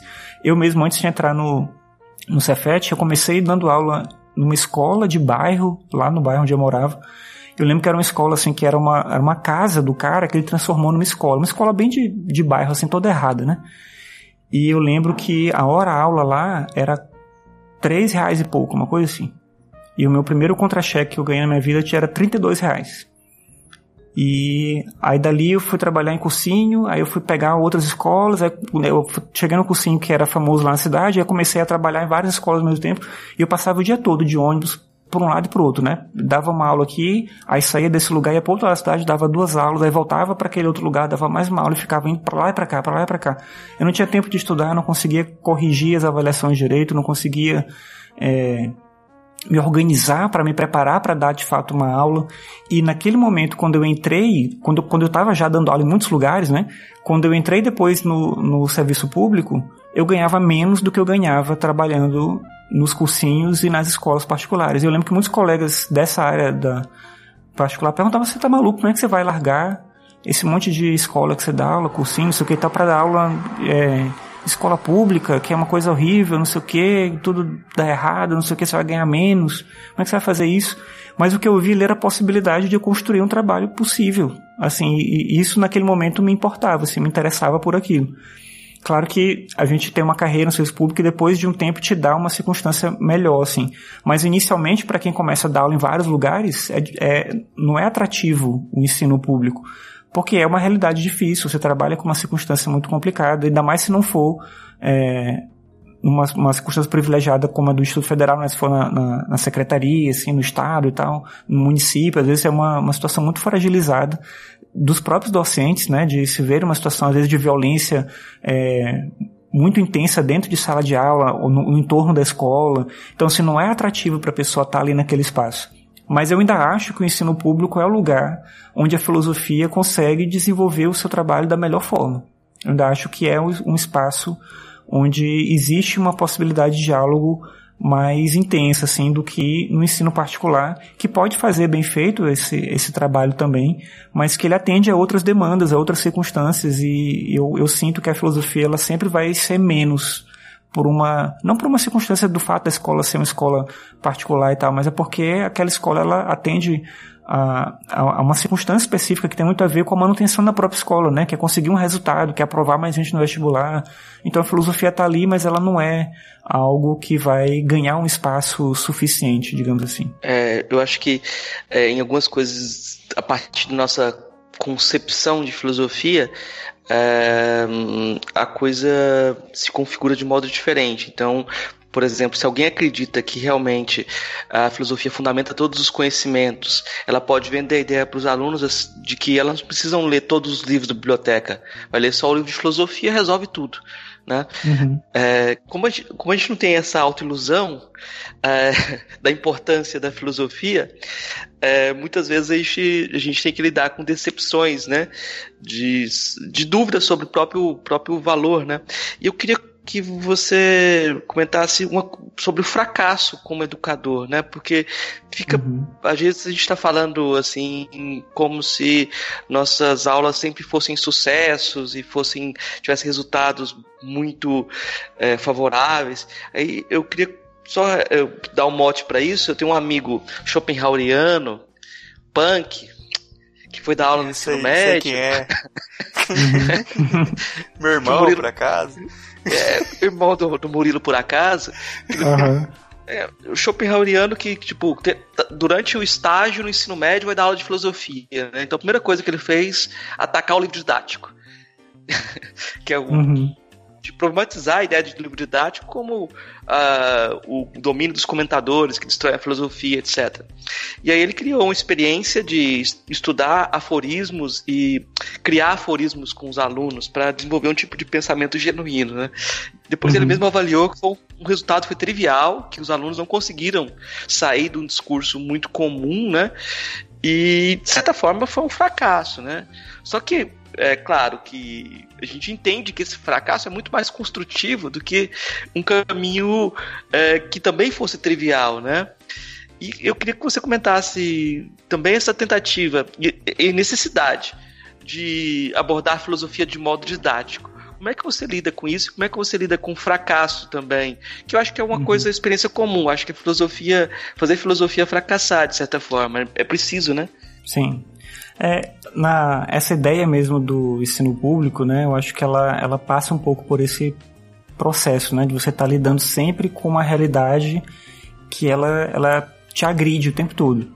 No ensino particular, eu sentia muito pouco disso. Eu cheguei a trabalhar numa escola, que era uma escola particular no caso, né, que tinha um monitor dentro de sala de aula. Então eu dava aula e ficava um monitor da escola dentro da sala de aula ali e tal. Então se algum aluno conversava, se algum aluno fazia alguma coisa errada e tal, aí ele ia lá e agia para eu não perder o tempo de aula. Então era assim, esse nível de controle que tinha. Então eu conseguia dar minha aula tranquilamente, mas ao mesmo tempo eu tinha um monte de robô na sala, né? Assim, eu falava, eles ficavam parados, eles ouviam, eles anotavam e tal. Quando eu fazia uma avaliação, eu não podia entregar para a turma e corrigir com eles, eu entregava para a coordenação a coordenação entregava para eles. Aí o aluno reclamava da correção, aí ele mandava a reclamação para a coordenação, a coordenação passava para mim, aí eu aceitava ou não a reclamação. Porque a ideia era evitar o contato com o professor para não ter aquela coisa, me dá um ponto, não sei o que. Então a escola criava uma série de barreiras para existir esse contato entre os docentes e os estudantes. E a escola funcionava. Mas ela funcionava de um jeito que eu acho que é meio torto, assim. Porque justamente ela impedia essa possibilidade do fracasso. Toda aula funcionava. E você nunca conseguia medir se aquela aula realmente funcionou, se ela, se aquele, aquilo que você tentou trabalhar era interessante, se a forma como você trabalhou funcionava, né? Se aquilo é, era significativo, né? Você não conseguia fazer algo que, que dava jeito ali. E eu tenho uma relação com o ensino médio que é complicadíssima, assim, porque eu, eu não tenho como não trabalhar com o ensino médio. Essa é a minha área de atuação, né? Então, eu trabalho lá no Instituto Federal, a gente tem do ensino médio até o mestrado. Eu dou aula nesse semestre agora, por exemplo, eu vou dar aula no ensino médio, eu vou dar aula na graduação e eu vou dar aula no mestrado também. Então, eu saio de uma turma da aula do mestrado e vou lá dar aula para os meninos do ensino médio. Então, o mesmo professor dando aula em níveis completamente diferentes. Isso é um trabalho que eu acho que é muito complicado, assim. Muitas, muitas coisas no Instituto Federal são muito boas, essa eu acho que ela é, ela é muito ruim. É legal ter essa ideia, eles chamam lá de verticalização, né? De você ter o mesmo professor atuando em níveis diferentes de ensino, mas eu acho que é ruim quando acontece ao mesmo tempo. Você está fazendo planejamentos totalmente diferentes, né? E, e se organizando para circunstâncias muito complicadas, assim. E o momento de você entrar na sala de ensino médio é muito difícil, porque eles são muito agitados, eles é, conversam muito, muitas turmas não, não respeitam o professor quando ele está em sala de aula. Muitos alunos chegam a trabalhar com essa dinâmica mesmo do desprezo. Assim, eu nunca tive uma situação de violência em sala de aula, mas eu passei por várias situações de desprezo assim, extremo. Lá no Cefet mesmo, quando eu entrei, tinha um professor que eles adoravam, eles amavam o cara lá que era o Jorge. E ele era, eu não conhecia ele, quando eu entrei, ele se tornou um grande amigo meu e tal. E ele realmente era um professor incrível, assim, então eles adoravam ele, adoravam ele. Eles tinham tido aula com ele no primeiro ano e no segundo ano. E aí no terceiro ano eu cheguei na escola e eu fui dar aula para eles. E eles me odiavam só porque eu era eu. É, era só esse motivo. Então eu entrava na sala e eles me detestavam com todas as forças, eles faziam de tudo para tornar aquela aula uma zona, uma bagunça. E fazia, assim, foi um ano inteiro, assim, que eu questionei se eu queria continuar vivendo com aquilo, que era ser professor. E foi um ano dificílimo, assim, para mim. Né? No final do ano, eu acho que a gente conseguiu se entender um pouco melhor. Eles ainda não gostavam de mim, mas pelo menos a gente conseguiu terminar um trabalho, concluir alguma coisa. E eu senti que aquilo foi importante justamente para eu entender que esse trabalho de sala de aula, ele era, ele é um trabalho de processo mesmo, né? E você não tem uma coisa que você replica em todas as salas. E eu, porque ao mesmo tempo que tinha essa turma que me odiava, tinha uma turma da manhã que era ótimo o trabalho, funcionava muito bem. Então, as coisas que eu fazia naquela turma não dava para eu replicar na outra. Isso me levava a tentar criar coisas diferentes o tempo todo. Então, eu acho que é, essa é uma dinâmica é, extremamente positiva do trabalho docente, apesar de ser desgastante demais, que aí você está sempre envolto com essa ideia de que você não sabe se isso aqui funciona bem, de que forma que isso vai funcionar. E até hoje eu vivo com essa circunstância. No ano passado teve uma turma que numa aula que eu tinha preparado, eu tinha falado para eles que ia fazer isso, aquilo. Quando eu cheguei no dia na aula, a turma toda combinou de não ir. Ninguém foi. Ninguém foi, ninguém apareceu na sala. E aí eu lembro que eu entrei na sala, eu fiquei parado ali, e aí quando eu me dei conta que tava passando tempo não tinha ninguém, e eles não estavam vindo de lugar nenhum, de fato eles não foram, decidiram não ir. Naquele dia que eu falei que ia ter uma aula, que ia fazer isso, aquilo, não sei o que e tal. E eu percebi, pô, esse cara não valoriza nada que eu tô fazendo aqui, não interessa nada. Aí depois eles falam, não, professor, mas a gente gosta da sua aula, não sei o que e tal. E aí é difícil você entender em que medida de fato isso está funcionando, né? Esse trabalho que você faz, ele é, ele é significativo e, e ele alcança essas pessoas de uma forma que seja realmente transformadora.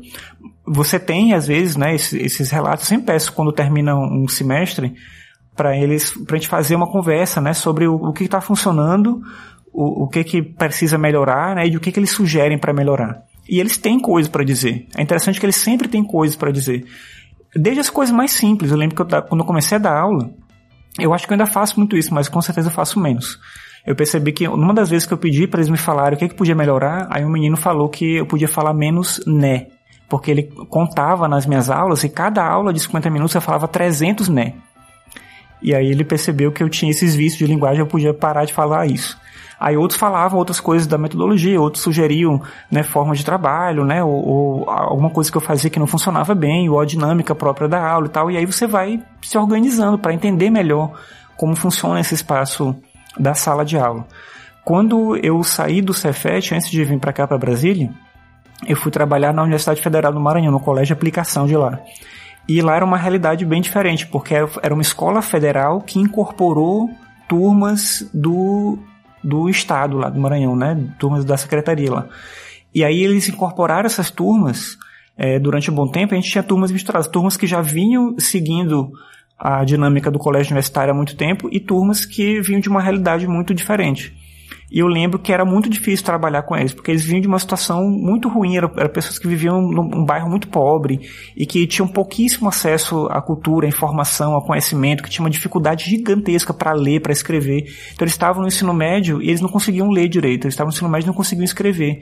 Então é muito difícil trabalhar filosofia quando você tem uma pessoa que tem dificuldade de leitura básica mesmo, assim. Como é que você trabalha um texto um pouco mais complicado se ele não consegue ler um parágrafo e entender a coerência dentro daquele parágrafo, né? entender as palavras, mas às vezes que você acha que são simples e ele não consegue é, compreender como aquilo funciona. Então, é muitas vezes desanimador entrar na sala de aula e se perceber diante de uma realidade desse tipo. Que você está trabalhando com, com uma circunstância que ultrapassa a dimensão do seu próprio trabalho. Além de outras coisas, né, que aparecem na sala de aula, aparecem situações, né, que os estudantes trazem, né, de, de casa, né, problemas que vêm. Então, isso tudo acaba atropelando, né, e acumulando o seu próprio espaço de trabalho. E é difícil você é, olhar para isso e pensar de que maneira você pode realmente contribuir para que isso seja algo que faça sentido para eles. É, para a maior parte da, da, do espaço da sala de aula, eu acho que a disciplina de filosofia ela é sempre uma disciplina acessória, assim. Eu não consigo, eu, eu não acho que nunca tive uma turma que a, a turma toda olhava para a disciplina como algo que eles julgavam que era realmente importante mas eu tento me apegar às possibilidades que eu tenho, né? Então, se eu tenho uma parte da turma que me apoia, eu tento conseguir o apoio desse grupo para trazer a turma toda e tentar envolver eles. E várias coisas que você faz dá errado. Eu tentei trabalhar com podcast é, que eu gosto, obviamente, né? Em sala de aula várias vezes e algumas vezes dá certo, outras não. Eles não, eles não fazem, eles não querem, e aí eles né, se organizam para fazer e não fazem no dia do, de entregar o, o que foi combinado, não tem nada feito né? Você percebe às vezes que você pede algo que você acha que vai ser interessante para eles tanto faz. É, eu tento trabalhar muito com cinema, com filme, com vídeo, com produção de vídeo. Às vezes funciona, às vezes não funciona. Tem turma que gosta, tem turma que detesta. Então as pessoas são, elas são diferentes e é importante entender essa diferença dentro do espaço de sala de aula. O que eu acho que é, que é mais importante ainda é você não encarar é, esses fracassos sucessivos que vão ocorrer como um problema que existe com você que está em sala de aula. Porque eu acho que, e, e nem se acomodar também, né? Que seria outro problema ruim não é um problema com você no sentido de que você não vai conseguir nunca fazer um trabalho que agrade todo mundo o tempo todo e, e consiga os melhores resultados, mas também não tem como você é, desistir por completo de querer fazer algo que alcance esse, esse possível sucesso com aquela turma. Né? Então o desafio da sala de aula em geral e da filosofia em particular é tentar entender como isso que você vai trabalhar pode chegar nesses alunos e pode contribuir de alguma forma para aquele objetivo que você, que você pensou, né? Por que, que essa disciplina está aqui? Por que, que ela é importante de estar tá aqui? Se você está na escola e você não acha que é importante o trabalho que você faz, você não julga que aquilo é significativo, você não acha que aquilo é de alguma forma transformador, então o seu trabalho ele já, já começa perdendo, digamos assim. Então dificilmente você vai conseguir fazer algo que excede é, um pouco essa exigência que é colocada para você o tempo todo. Mas é, é um trabalho de sala de aula, é esse trabalho. No ensino médio, principalmente. Na graduação, eu sinto é, uma, eu tenho uma relação completamente diferente, assim, porque eu sinto que é muito fácil trabalhar. Não porque todo mundo gosta, mas porque eles não externalizam esse não gostar da mesma maneira que os estudantes no ensino médio externalizam. No ensino médio é muito fácil perceber que você está perdendo a aula. E você lida com isso o tempo todo. O tempo todo, o tempo todo, o tempo todo. Então é, é preciso ter muito cuidado para você manter a calma, para você manter o seu foco e não desistir de, de olhar para aquele trabalho com atenção, com cuidado, de querer fazer algo é, de fato positivo, né, de entrar em sala de aula né, de fato com ânimo assim para dar uma aula e, e, e, mostrar algo que seja de fato é, relevante para aquela turma. É um trabalho de se reconquistar para a sala de aula todo dia. É muito difícil. Não, mas está todo mundo ali sendo doutrinado. É facinho doutrinar os alunos. É, você falou sobre o uso aí de tipo do podcast no, no nas aulas e, e a, eu acompanho ali o seu podcast Ficções e de vez em quando aparece ali no feed uma falar que uma série né dentro do Ficções que é o Filosofia no Ensino Médio. Isso. É, como que como que tá como que você como que é a organização desse desse, desse dessa série aí contar pra gente assim o que o que está sendo feito ali como que é eu faço o seguinte, eu gravo alguns episódios que eu peço para eles escutarem como uma coisa extra, assim, relacionado ao tema de aula que a gente vai trabalhar. Então, eu deixo gravado alguns episódios e vou distribuindo, né, durante o semestre, durante o ano para eles. E eu gravo alguns episódios com eles. Lá no Instituto Federal a gente tem é, projeto de iniciação científica no ensino médio. Então, todo semestre, todo ano, eu, eu apresento um projeto de filosofia para o ensino médio e eu tenho algum monitor ou monitora que trabalha comigo. Né? Tanto monitor mesmo, ele tem, tem monitoria né, de estudantes, e eu trabalho também com os estudantes que estão fazendo iniciação científica. E a gente desenvolve sempre algum projeto junto. E aí esse projeto que eu desenvolvo com os monitores e com o pessoal da iniciação científica sempre envolve podcast de alguma forma. Eles me ajudam a gravar, né, a trazer pessoas para alguma a maior parte desse material fica só para a escola e algumas coisas eu acabo distribuindo assim para mais gente, né? Mas eu gravo com os alunos, né? Eles gravam alguns episódios também e isso sempre faz parte dos meus projetos de iniciação científica e do trabalho de monitoria também, que é uma coisa bem bacana que a gente tem na escola e que ajuda também nesse processo de aproximação é, com esse ambiente né, do, do, conhecimento em geral, né, da, do fazer científico, do, do pensar o conhecimento como processo, pensar a pesquisa como algo que é relevante desde a escola, desde a educação básica e principalmente para os estudantes que querem seguir carreira acadêmica, né, isso é muito relevante, mas é importante também para resgatar alguns estudantes que às vezes é, chegam na escola e tem um desânimo muito grande, eles encontram uma realidade muito difícil, porque o Instituto Federal ele é muito difícil, porque eles têm muitas disciplinas, eles ficam muito tempo na escola, tem muita coisa para fazer, e às vezes é, só estar tá em sala de aula gera um pouco de, de desse desânimo para eles também, né? E quando entra alguma outra coisa que, que soma esse processo, isso cria uma condição diferente, né, de olhar para o conhecimento de uma forma diferente.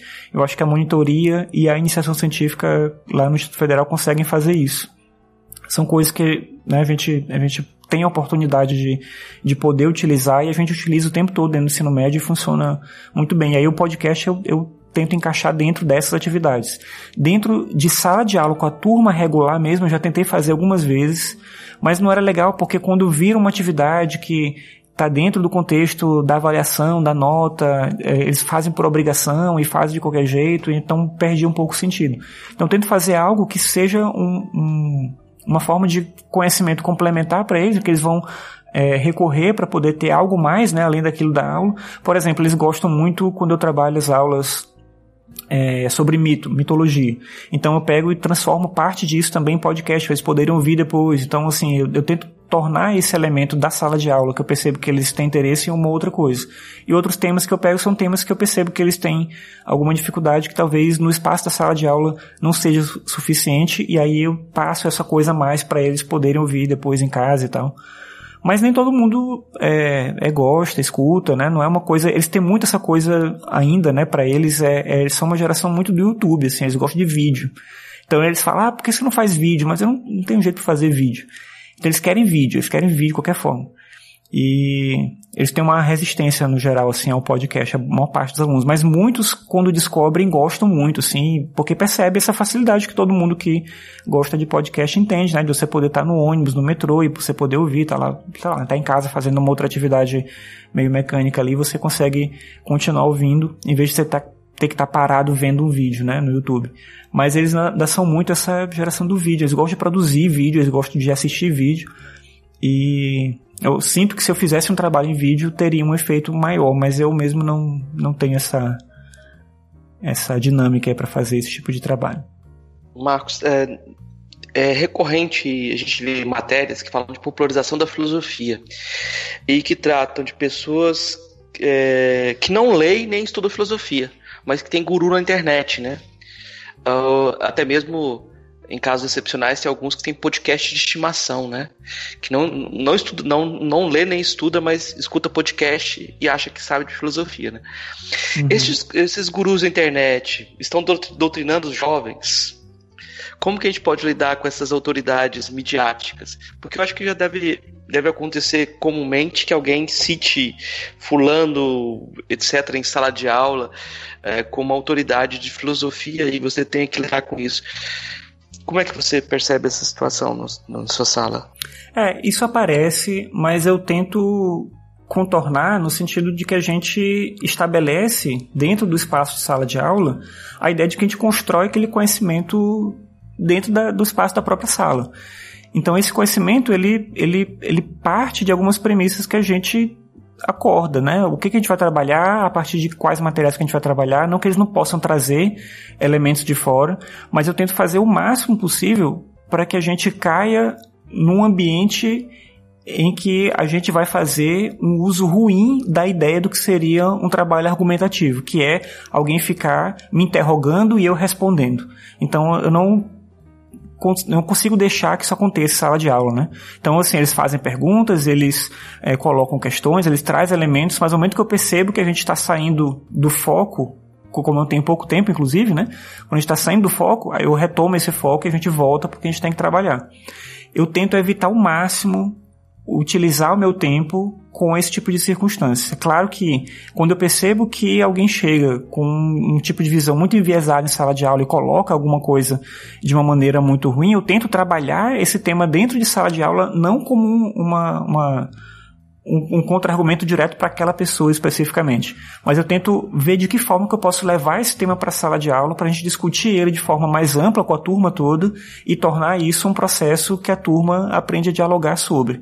Então, algumas vezes aconteceu de ter algum tema do momento que aparecia, às vezes por circunstâncias próximas, nossas mesmo aqui, né, do que acontece aqui em Brasília, do que acontece na própria escola, e alguém vem com algum tema de alguma coisa que viu na internet, alguma coisa que alguém falou em tal lugar, não sei o que e tudo, e traz aquilo pedindo para eu dar minha opinião. E aí eu não entro nesse jogo de dar minha opinião e ele vai dar a opinião dele, vai, e a gente perde a aula completamente, perde o sentido que a gente está fazendo eu guardo aquilo ali e eu trago aquilo no outro momento. Às vezes nem percebe que eu estou trazendo aquele tema por aquele motivo especificamente, mas eu trago no outro momento, no outro contexto, para a gente discutir aquilo de uma maneira que eu acho que é mais significativa.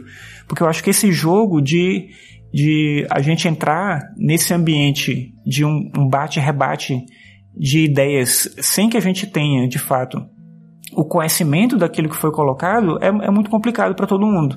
Porque às vezes o aluno vem e cita um vídeo que eu não assisti. E o que, que eu vou comentar dele me falando desse vídeo que eu não assisti, que eu não conheço, desse cara que eu não sei quem é. Então não tem como eu fazer esse tipo de, de colocação, né, ou permitir que isso ocupe o espaço, o espaço de aula.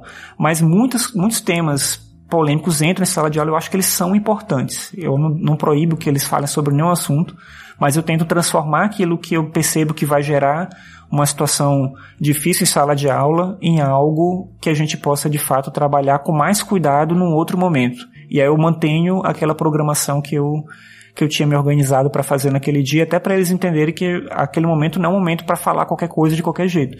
Porque a gente também tem uma situação que eu acho que ela é, é, é natural deles pensarem assim, mas ao mesmo tempo eu me sinto incomodado às vezes como professor de lidar com isso. Né? Quando eu estava na escola, existia muito um discurso dos meus professores de que a gente tinha que ficar calado e de que eles é que tinham que falar.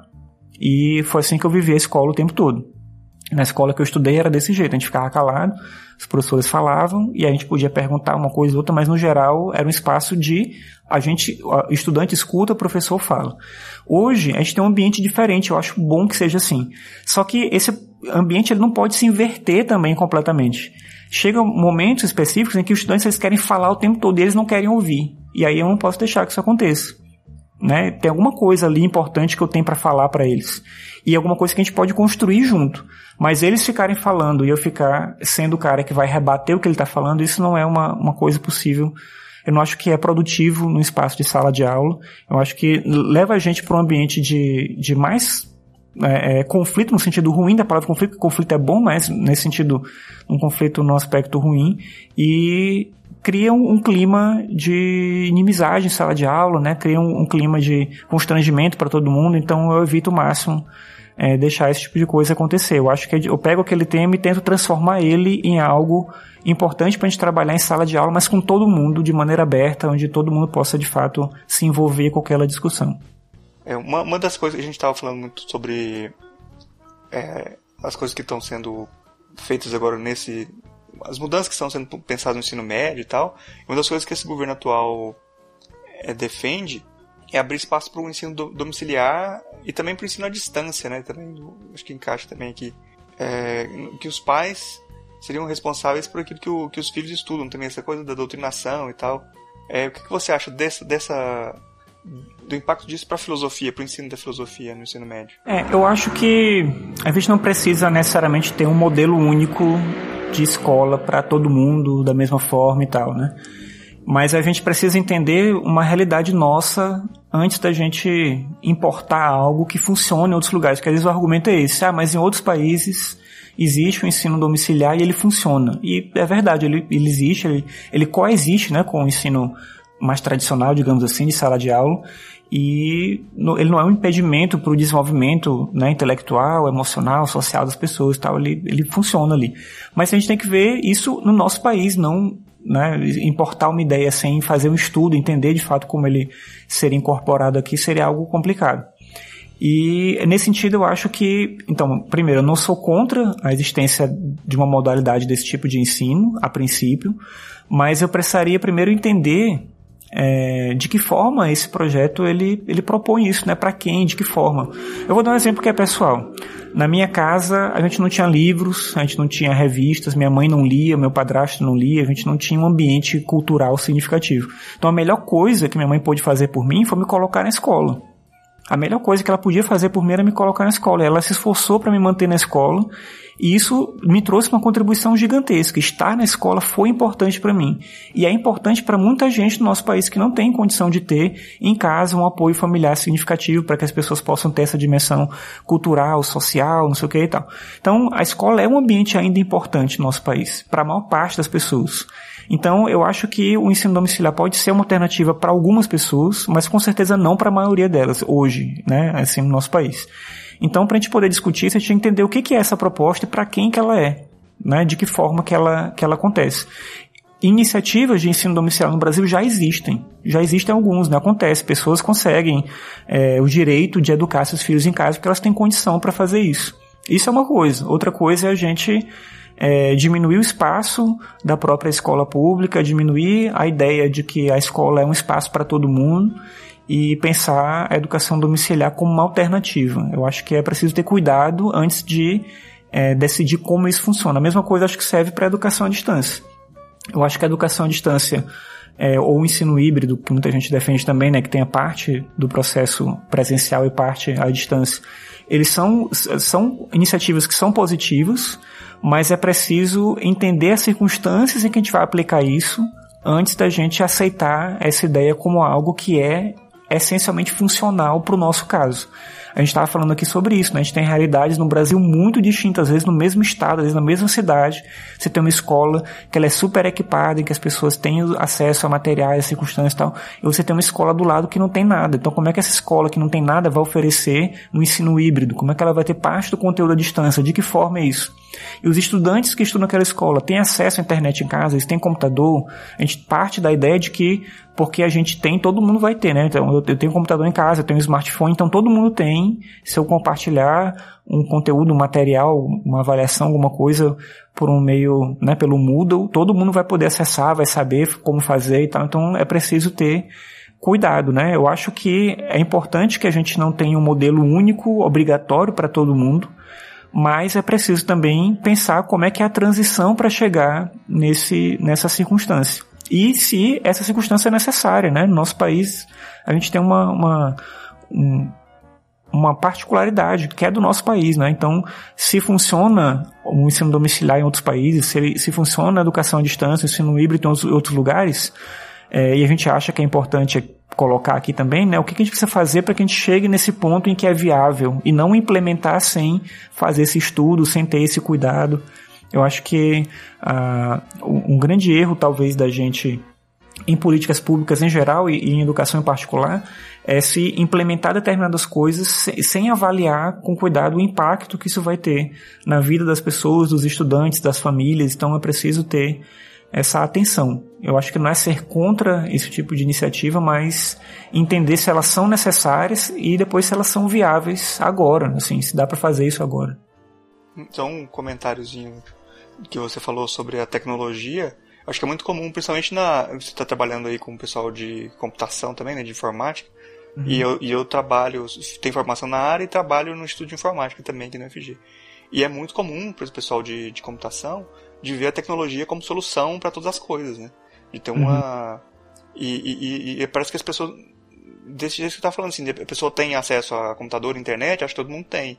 E às vezes a realidade é, é, é até choca, às vezes, quando você vai, você vai ver, por exemplo, aqui em Goiânia, que é a capital do estado, que não é o estado mais, mais rico do país, mas também não é o mais pobre do país. Em Goiânia você tem bairros que você não tem é, nem sinal de celular.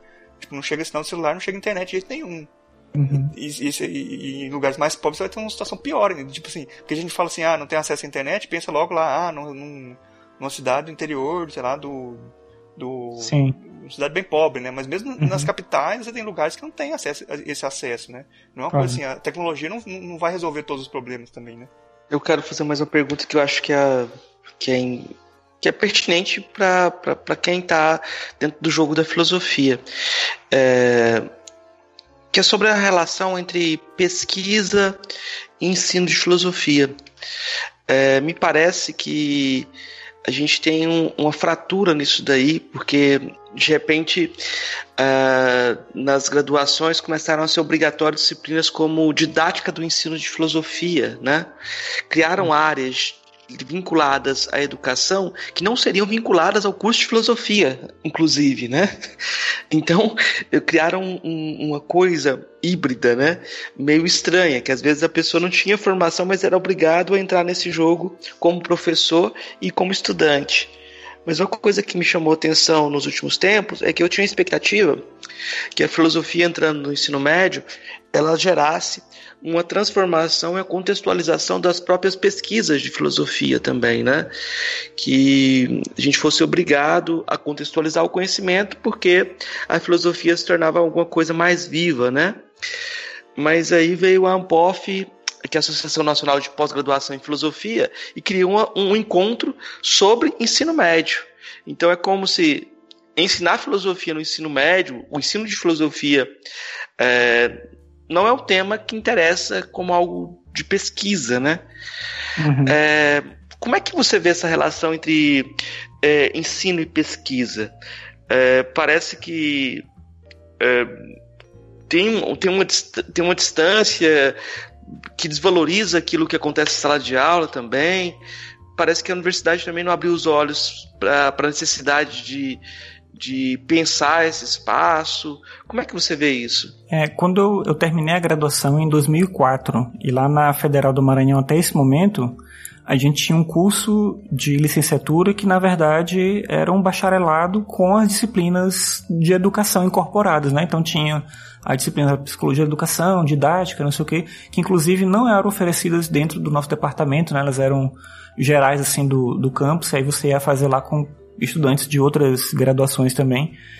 E dentro do próprio curso não tinha pesquisa nem reflexão nesse sentido de pensar essa área do ensino.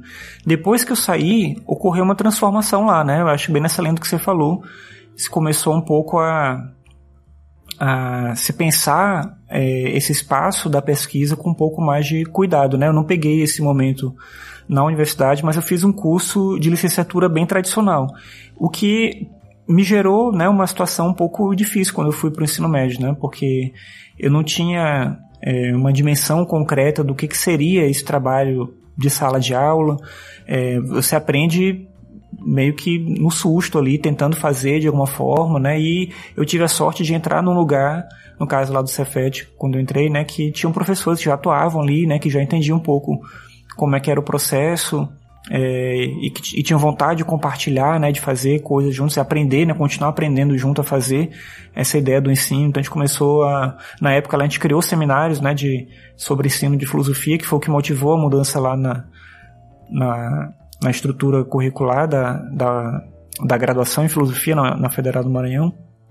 E eu acho que é, é, é complicado quando a gente não considera, principalmente dentro do nosso curso de licenciatura, a, esse aspecto do ensino como algo que de fato é, é importante. Eu tive uma situação um pouco complicada recentemente, assim, nos últimos anos, né?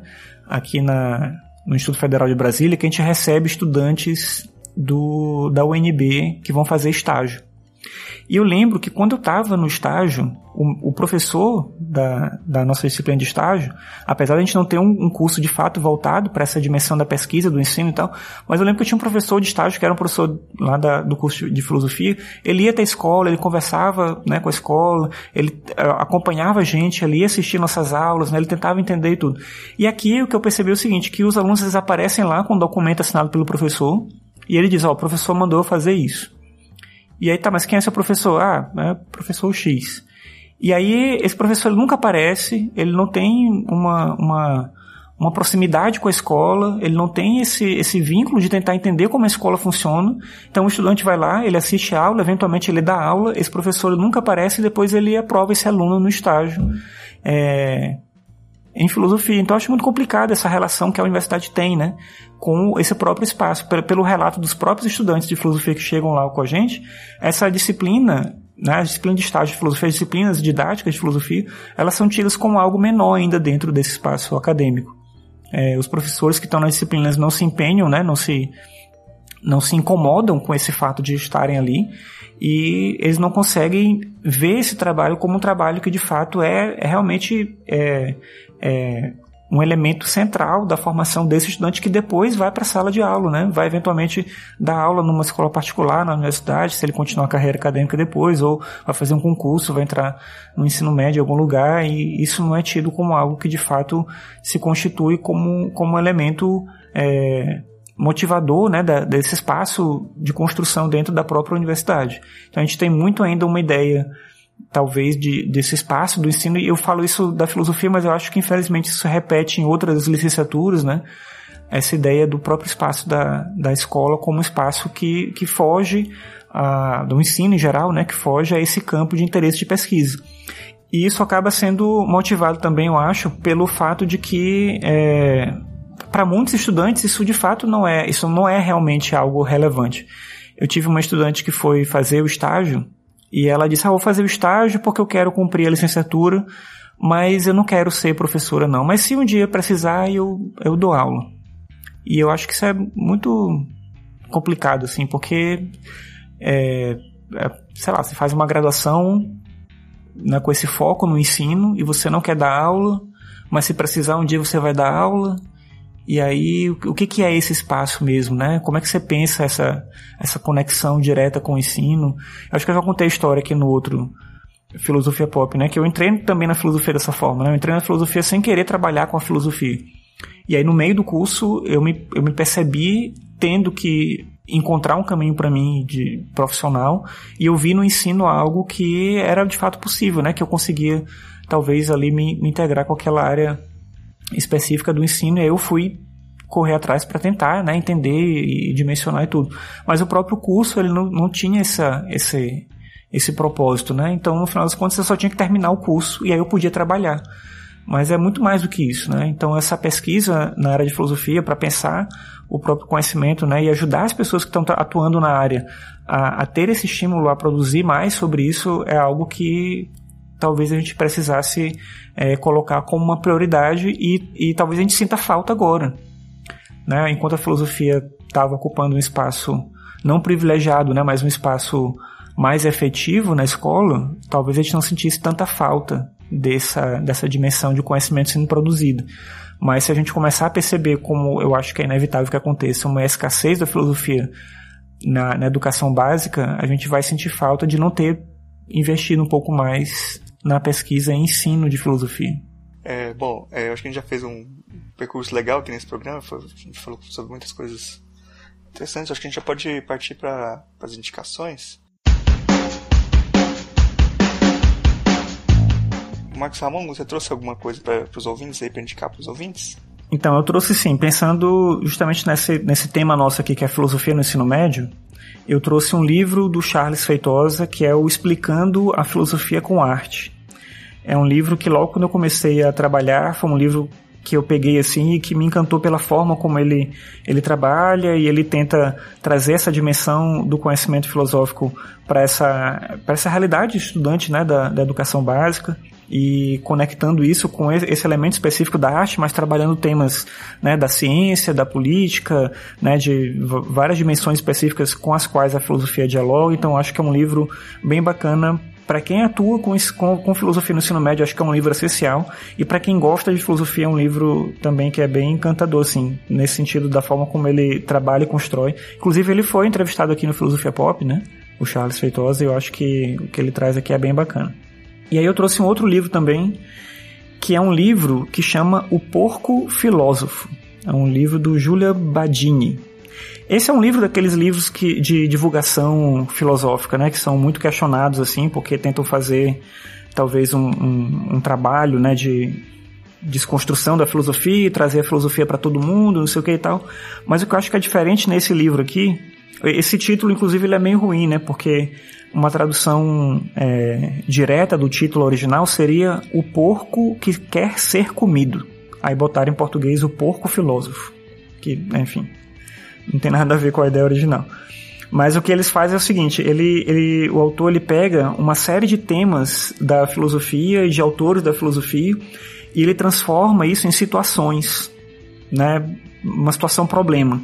Ele coloca aquela situação problema em forma de texto e depois ele faz um comentário. Então ele pega é, um, um, tema do Descartes, um tema do Platão, um tema do Nietzsche, um tema, ele vai pegando vários autores né, da filosofia e ele transforma essa discussão num texto específico, né, meio que fictício, assim, que, que emula aquela, aquela situação e depois ele faz um comentário. Eu acho, quando eu descobri esse livro, achei muito bacana para levar para a sala de aula mesmo, né, para levar alguns exemplos para os alunos. E me ajudou muito a, a, conseguir pensar em exemplos também, né? Porque você lê o texto filosófico e você tem uma dificuldade de transpor ele para essa dimensão é, do cotidiano. E o que ele faz aqui basicamente é isso: ele pega textos clássicos da filosofia e transforma em situações fictícias do cotidiano em que esses textos tratam daqueles temas dos filósofos é, originais ali. Ele menciona né, as fontes lá direitinho e tal, então é bacana a forma como ele trabalha. Eu acho também para quem gosta de filosofia em geral é um livro que é agradável de ler, assim, é, é bem, bem tranquilo. E para quem trabalha com filosofia no ensino médio, eu acho que é um livro bacana para você usar ele algumas coisas, assim, talvez, e, e para ter ideias, né, de como você pode fazer isso você mesmo, né, pegar você um texto e transformar ele, utilizar ele de uma forma é um pouco diferente, né, sem que você tenha necessariamente que é, só trabalhar o, o, o, texto, né, a interpretação do texto clássico, né, que você deve fazer, mas não só isso. Então, essas são as duas indicações que eu trouxe aqui hoje. Beleza, bacana. É, Marcos Carvalho Lopes, você trouxe algumas indicações para os nossos ouvintes? Eu trouxe indicação do nosso, do nosso, é, da nossa livraria, né? Porque eu indicar o Charles Feitosa, eu queria só avisar os leitores, os ouvintes, que a gente não está recebendo nada por essas indicações também, nossos parceiros. Mas eu vou, vou, indicar agora um livro do. dois livros do Renato Nogueira, que eu acho que a gente conversou sobre filosofia no ensino médio, e uma coisa que hum, é uma pressão e uma necessidade de incluir alguns temas que uh, muitas vezes no currículo do ensino médio não não tão uh, não abarcam, né? E nem no ensino superior, que são as questões ligadas à filosofia africana, etc. O Renato Nogueira tem dois livros que vou indicar que eu acho que podem ajudar nesse caminho. Uh, o livro chama Mulheres e Deusas. Como as, divin uh, as divindades e os mitos formaram a mulher atual ele vai estudar várias é, perspectivas sobre o que é feminino em vários contextos de civilização, na civilização iorubá, na civilização grega, e vai mostrar como é, essas imagens do feminino mostram, formam a mulher atual. Uh, um outro livro dele é O Ensino de Filosofia e a Lei 10.639, que é um livro quase é, obrigatório, porque a gente não tem uh, outra obra que faça esse diálogo uh, com, com a necessidade do ensino de uh, cultura africana, né? Uh, outra indicação é uma, um, um, uma história em quadrinho, um HQ, chamada A Origem do Mundo, uma história cultural da vagina. A autora, eu acho que ela é sueca, e o nome dela eu, é Liv, tá? O sobrenome eu não vou eu não vou tentar. Vai arriscar a pronúncia, não? Não vou, não vou arriscar a pronúncia, não. Né? Mas uh, eu acho que é bem interessante se você não, não, não, não puder trabalhar esse sala de aula por qualquer motivo, talvez pedir esses livros para ter na biblioteca é uma coisa interessante, né? Porque eu acho que uh, é um, um, momento, o ensino médio é um momento que os, os alunos estão procurando, né? Coisas e ter algumas umas descobertas assim que são importantes. Agora, mais uma, só mais um, um, duas indicações, aí eu vou fazer mais uma, vou fazer duas. Uh, o livro Sem Fins Lucrativos, da Marta Nussbaum. Eu acho que é interessante para quem está pensando em justificar a filosofia e a sua relação com a democracia, justificar as humanidades em sua relação com a democracia, né? Eu não concordo com tudo que a Marta Nussbaum fala, mas é, é um caminho, é, é uma referência interessante. E eu vou indicar para o Marcos Ramon e para os colegas o pessoal que está ouvindo o podcast, essa série Merli, que já virou mote uhum. de debates sobre é, filosofia no ensino médio. É, ela tem muitos problemas e tem muitas coisas que seriam questionáveis, assim, mas é, eu acho que vale a pena dar um, uma olhada, né? É, sobre um papel que a filosofia pode ter na formação dos jovens, no sentido de educação moral, mas não no sentido de educação moral com sentido uh, de um moralismo, né? Mas de uhum. ampliação do horizonte de identificação moral, né? Então, uh, eu acho que a, a, filosofia aparece numa posição um pouco diferente e questionável também. Não, não é isento de, de, de, de críticas de forma nenhuma. Mas eu acho que é, é interessante também como indicação. Bom, eu vou indicar aqui o podcast do Marcos Ramon aí, o Ficções. É um podcast que eu curto bastante. Eu indico aí pra galera que é muito legal mesmo. É, vale a pena seguir. São, são episódios bem curtos, geralmente, né? Então, todo dia tem algum episódio, é bem curtinho e às vezes eu, às vezes eu discordo dele lá sozinho aqui, né? Depois nem comento. Mas é bem legal o, o programa. É... Bom, a gente tá chegando aqui no final do programa. Queria abrir o espaço aí pro, pro Marcos Ramon fazer as considerações finais aí um espaço aberto para você falar o que você quiser, divulgar algum trabalho, qualquer coisa que você quiser falar. Não, só agradecer mesmo o convite de vocês, a divulgação do Ficções você já fez. E dizer que eu estou aberto aí para a gente conversar sobre outros temas. Eu vou sempre falar, né, que eu acho que o trabalho que vocês fazem aqui é muito bacana, que vocês trazem um tipo de conversa, né, um pouco, né, mais consistente, né, sobre temas que são de interesse, né, de quem gosta de filosofia, de quem pensa a, a, filosofia, né, com cuidado, com atenção. Eu fico muito feliz de poder participar de alguma forma dessa construção que vocês vêm fazendo aqui. Eu acho que a gente tem é, também essa possibilidade de ocupar, a gente falava um pouco, né, sobre essa coisa desse espaço, né, na internet, onde o, o diálogo acontece às vezes de uma maneira um pouco enviesada. Então acho, acho que é importante quando a gente pode também contribuir de alguma forma não querendo que todo mundo concorde com aquilo que a gente vai falar, que a gente vai dizer, com a maneira como a gente pensa, né? Mas justamente conseguindo é, é, atrair as pessoas para poder é, ter uma forma, né, de ver, né, tentar pensar de maneira um pouco mais consistente. Eu acho que vocês trazem aqui é um trabalho muito cuidadoso nesse sentido e eu agradeço pela oportunidade de estar aqui com vocês. Murilo, eu queria só reforçar o, o lobby mas no sentido é, coercitivo, assim. É, o, o, Marcos fez um, algumas ressalvas sobre o uso de podcast no, no, no ensino, e eu acho que é, é, bem. deve ter, ter cuidado também, mas acho que uma dimensão interessante também é que você, você ouvir podcast também é uma forma de educação física, né? Você aprende a ouvir, né? Então, uhum.